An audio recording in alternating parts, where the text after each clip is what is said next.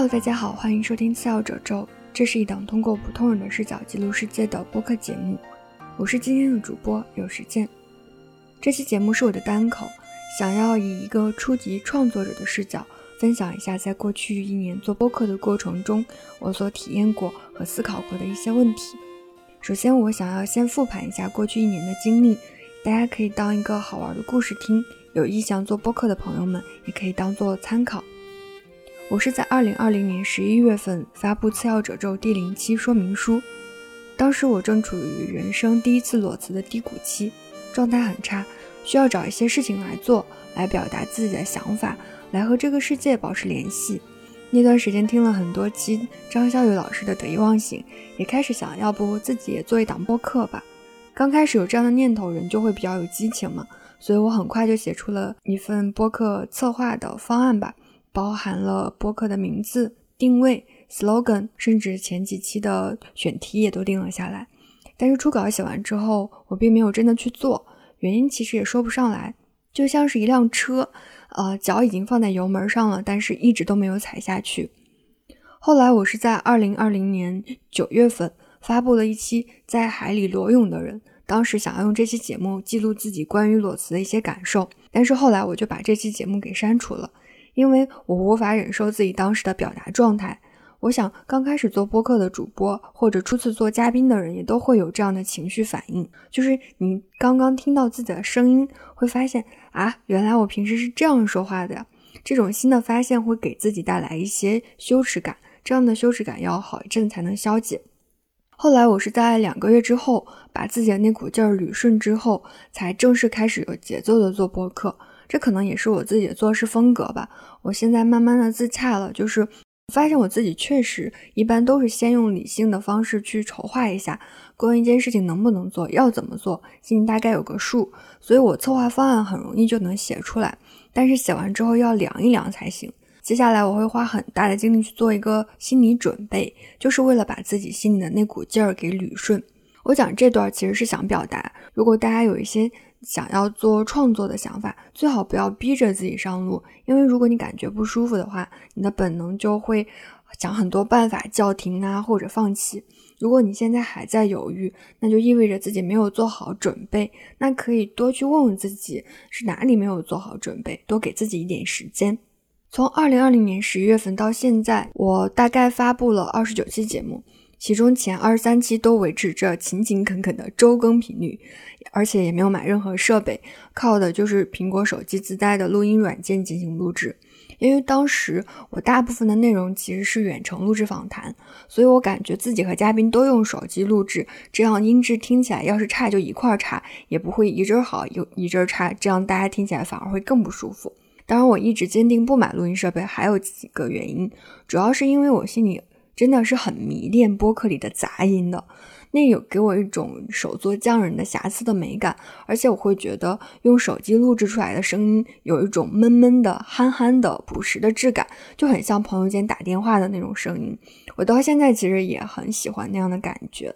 然后第二个原因是因为我不想给自己压力，如果我额外花钱买了设备，人的心态是会变形的，会难免计较自己的付出和收获，也会影响创作的动机。所以我就当时完全按照自己的想法瞎玩吧。我会找朋友录播课，然后自己熬夜剪辑，因为那时候也比较闲。然后发布完节目之后就非常开心，就会觉得自己的生活好像多了点意义。那个状态大概持续了将近半年。我当时就带着手机，在外面听到什么声音就会顺手录下来，比如说呃洒水车的声音，或者是路边小猫喵喵叫的声音，或者下雨的声音，或者一阵风的声音。我都会把它录下来，因为我觉得那个时候我就是一个带着网兜捕捉声音的人，这样的感觉就很大程度上满足了我这种文艺青年的虚荣心吧。但那个阶段就是自娱自乐的瞎玩，也没有考虑过订阅量、互动、变现这种事儿，想法也比较的简单纯粹，就是觉得做次要褶皱这件事情本身就非常有意思。因为采访的时候吧，你也不知道下一句会说出来什么。当时可能录的时候会觉得，嗯，这期节目应该不会有太多精彩的部分。但是剪辑的时候会突然间意识到，啊，当时他说这句话是这个意思，就会有这种后知后觉的部分。然后发布的时候也会很骄傲，就会期待，哎呀，要是有人能发现这其中的那些神来之笔和我巧妙的安排，就太过瘾了。我现在回想起来，那个阶段也是我这一年里面状态最好的时候了。后来这样的状态就慢慢消失了，我也开始从玩票性质变得稍微正经了一点。这其中有几个拐点。第一个拐点是三五环的刘飞老师推荐了我的一期播客，就是那期裸辞之后我自由了吗？当时我的播客在小宇宙的订阅量大概有三百多人吧，我记不太清楚具体的数字了。那天就特别的傻了，我是先看到小宇宙的订阅量开始上涨，既开心又懵逼，又不知道发生了什么，然后就全平台搜了一下，发现是刘飞老师在极客上推荐了我这期播客。我当时正在吃面条，哇，手机开心的差点掉到碗里。后来我算了一下，当时大概涨了将近一百个订阅。要知道我那个时候一期播客的收听次数大概也就五六十次。那期播客的互动后来也多了很多嘛，就有听友提醒我说音质比较差，这个反馈对我来讲还挺重要的，主要是把我自己从当时自己玩的事件里面拉了出来，我也开始慢慢动摇了，开始纠结要不要买个录音笔，也开始对自己之前做的内容产生了怀疑，总觉得好像不够好吧。第二个拐点是那期，呃，你多久没有真正的休息了？上了小宇宙的首页。那几天订阅量真的是蹭蹭的涨呀，后来大概涨了有一千多个订阅吧，那期的收听也过了两万，我的心态也面临着很大的考验，当然我没有扛住，我自己感受到自己当时心态最大的畸形，就是我尝到了上首页的甜头，我开始觉得做出来一期好的节目得到的关注，要比你做二十期普通的节目要好好几倍，那个计较的得失心一旦出来之后，我找选题或者做内容的目标也变了。我不再能感受到做播客的纯粹的快乐，而是开始想如何能做出来上小宇宙首页的节目，这让我感觉到很痛苦。我没有办法真的摆脱那样的期待，嗯，但是我在尽量的拽着自己，不要被那样的期待把自己拉偏。这样的呃拉扯的过程是让我觉得非常的消耗的。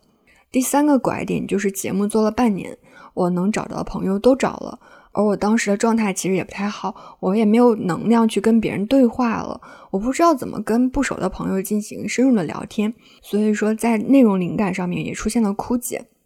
呃，这样三个拐点过去之后，我开始变得很低落、很沉闷，因为找不着访谈对象，但我又不想停更，所以就开始做单口了。于是我就买了一个录音笔，把自己当时遇到的各种精神层面的思考和体验都记了下来。我开始往自己内心深处走，看到了什么，想通了什么，就把它收集起来。因为这个自我探索的过程本身就很漫长嘛，所以我也不得不放弃去追求稳定的周更，开始变成了不定期更新。后来我数了数，差不多就算是月更了。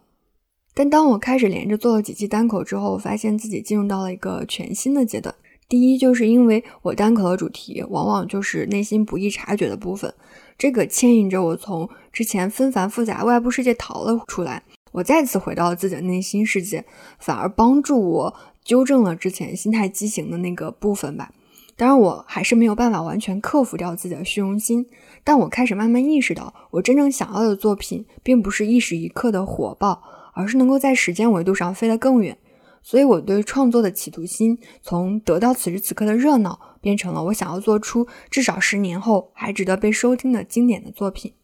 第二个是因为我做单口嘛，想要呈现比较好的表达效果，最好是要有逐字稿的。所以我似乎又回到了之前写公众号文章的阶段，就是额外再增加了一个念自己文章的朗读的环节。这其实又把我推入到了一个近乎写作的状态吧。因为如果是做访谈类的节目，其实对于我来讲，只要是有能量互动和倾听的，那其实我需要准备的东西很少的。我甚至连提纲都不会准备，只要定好一个主题就好了。我更愿意顺着录制当下的那个对话往下走。但是单口就不一样，如果我要录二十分钟的音频，差不多我要写四千多字的稿。而且是自己念出来的，那你在念的过程中，那其中矫情啊、牵强啊、混乱的部分就很容易暴露出来，自己也是不能够忍受的，所以就不断的打磨打磨。那一期播客的单口节目，它背后其实对于我来讲就是一个不断探照内心、不断推翻、不断重建的过程。然后加上这个过程中其实没有其他人，只有我自己，所以每个环节都是在拷问我自己的内心。对我而言，我慢慢的拷问就变成了我有没有在说真话。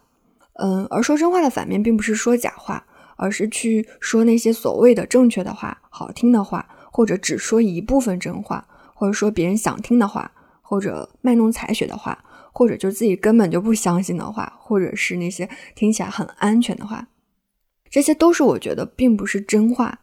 嗯，我现在也不确定自己的这样标准到底对不对啊，但是它至少是符合我目前的内心的自我的要求吧。但说真话并不是一件容易的事儿，我在努力的往这个方向去靠近，但是人都会有怯懦、虚荣，还有偷懒，还有一些不自知的人性的部分，所以我经常败下阵来。但是我知道，如果自己苛求的是时间上的回升的话，那我就不可能在自己的作品里去掺假。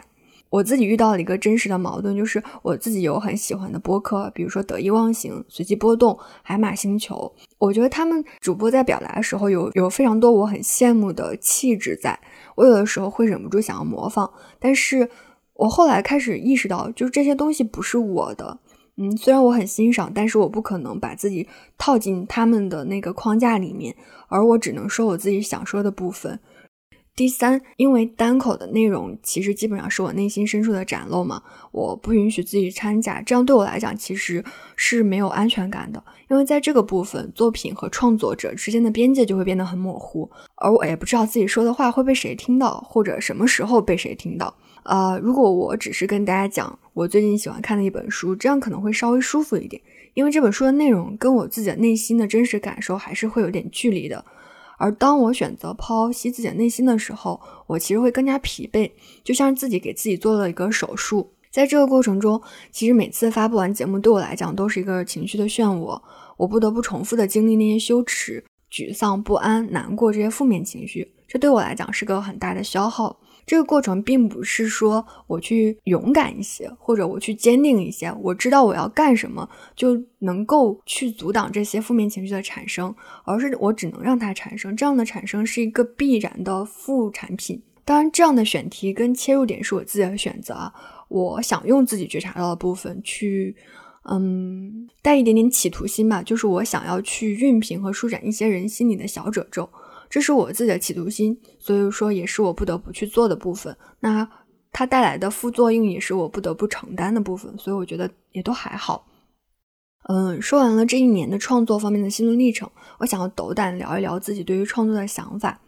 首先，我一直都觉得做播客就是在搞创作，或者说你终究会走向一条端正的创作道路。我以前觉得自己好像不够资格去聊关于创作的事儿，所以说我最早说到创作，我还会拿知识的诅咒来为自己提供正当性，然后会说：“哎呀，我刚开始做博客，我离那些新手创作者更近，巴拉巴拉的。”但我现在其实觉得，创作水平真的不能够靠创作时间的长短，或者是外部评价来论断。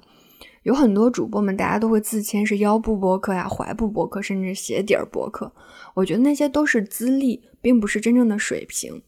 真正的水平是要看创作者当下的状态的。比如说，很多小朋友写的诗，就比绝大多数的成年人写的都要好。那其中的灵气，是成年人怎么练技术都比不过的。但是，如果一个成年人也能够写出来那种很天真、很灵的诗，那是真的值得格外钦佩的，因为他必然突破了很多技术和框架，才能够返璞归真。而想要达到这样的状态内核，是你需要花精力去修、去练的。因为人是什么样，作品就是什么样。所以说，每期节目对我来讲都是一个新的发球，球发出去之前，谁也说不准它能飞多远。可能也是因为这样的想法，我很少去崇拜某一个主播。但是我更倾向于喜欢某一期单独的节目，就像一个作家，可能他出了很多本书，但并不是每一本都是好的，甚至大概率总有几本不是好的。那不管是作为播客的爱好者还是主播，我都很在意前面的作品，就是我希望作品能够发出声音，而作者本身是沉默的或者是隐身的。嗯，这其实也回应了，就是我觉得大家的创作状态其实就体现在了作品上面。但是你不能够反过来用自己的作品来为自己去做一些勋章，或者是来做一些门面，因为过去的作品真的代表不了什么，它不能说明自己就是此时此刻就是好的。我特别喜欢布考斯基他说了一句话，就是他说一个冠军他赢了这场比赛，但是对他下一场比赛是没有任何帮助的。其实也就是这个意思。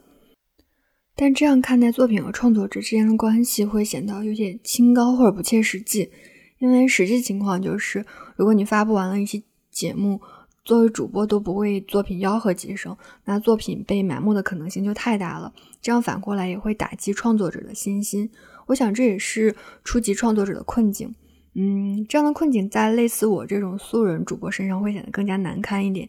因为嗯，所谓的推广渠道可能只有自己的朋友圈，或者是寥寥几个关注的微博。那在最早发布几期节目的时候，可能一天过去了，也只有二三十次收听。每一次看到多了一个收听，都会觉得很开心，开心一会儿又会失落，觉得哎呀，我花这么长时间录制剪辑，难道就不值得更多人听到吗？这种复杂的心情就会很折磨人，也很打击人。这个时候就只能反复问自己初心了。啊，如果初心是靠播客赚钱或者赚名气。那就要加把劲儿做推广了，或者是找其他的主播串台，或者找现有的一些播客公众号帮忙转发，或者就赶一些热点，或者好好运营一下听友群等等。这些部分我也不太清楚，就不多说了。如果说初心是创作，或者想要表达自己，那其实有没有人听并不是最主要的参考了。虽然有人听会贼开心，但是如果没有人听，最后还是要表达自己的。我之前有听过 Steven 说里面采访李松蔚的一期内容，其中李松蔚说他刚开始做公众号的时候增长也很缓慢，后来他觉得这是一件好事儿，因为增长太快的话自己可能会接不住，就像很多作家出了一本成名作之后就很难写出更好的作品了，因为成名作带给作家本身的外部刺激太多了，很多人是没有办法抵抗的，所以如果想要走得远一点，最好是慢慢长大。当然，你可以把我刚刚的这些说法当做是策略，也可以当做是一种自洽，其实都可以的。如果你已经开始创作了，你可能就会发现每个人都有自己的分寸，比如说如何把握听友和主播的距离，作品和创作者的距离，或者创作者恰饭的频率等等，这些其实都没有一个定数的，都是自己在不断的磨合，不断的找到那个黄金平衡点。不过我想说的是，虽然没有赚到钱，也没有什么名气，但做播客这一年，你带给我的回报就已经让我很满足了。我的回报主要有四点：第一个就是因为次要褶皱的存在，让我和这个世界一直保持着一个新鲜的切口，让我能够有一个出口去表达自己的想法和见闻吧。这对我来讲是很宝贵的。我很喜欢布考斯基的一本书信集，叫做《关于写作》。里面是他和编辑们的书信往来，就我比较认同他的创作理念和审美吧。然后每次看的时候就会特别的热血沸腾，心里想着：哎呀，我要写小说，我也这么搞。但是我写不出来好的小说，我也不会写诗。不过好在我在做次要褶皱，我可以通过这里来践行自己的创作理念，持续的练手。这对我来讲是一个可以落地的地方吧。第二个就是我在通过作品释放信号，去认识朋友。嗯，在现实生活里面，我个人是一个比较慢热的人，性格很友善，但是我很难靠近，因为我无法忍受不真诚或者别有用心的对话，这也是我可能太苛刻了吧。所以通过作品的方式来认识人和被人认识，是一件让我感到很舒服的事儿。虽然我不混播客圈，也不怎么跟主播们有私下的交集，但是我一直默默的通过一个人的作品去了解他，也默默的让人通过作品来了解我。这种了解是不带任何功利色彩的，就是单纯的喜欢你、欣赏你，这是一种让我觉得特别满足的淡如水的神交吧。第三，就是在做播客的过程中，我也有机会重新认识自己以前的朋友，也有机会重新被以前的朋友认识。啊，因为我这个人比较擅长一 v 一的聊天。就是那种群聊或者大家插科打诨的聊天是我不太擅长的，但是平时跟朋友们深聊的机会是很少的，而录播课的一两个小时里就能就某些话题跟朋友去探讨，事后我也会非常惊喜的能够看到朋友们真实的想法或者他们另外的一个面相，我想在朋友那里也看到了我真实的一面，我觉得通过这样的录制会让我少了很多遗憾，因为我。在尽我可能去拉近我和我喜欢和欣赏的朋友们之间的心理距离，所以我觉得我还是做了点什么去维系我们的友谊的。第四点，因为做次要褶皱过程中，我也慢慢的找着了一个通道，去听懂那些创作者到底在说些什么，也开始有机会形成自己的审美。这点对我来讲也很宝贵。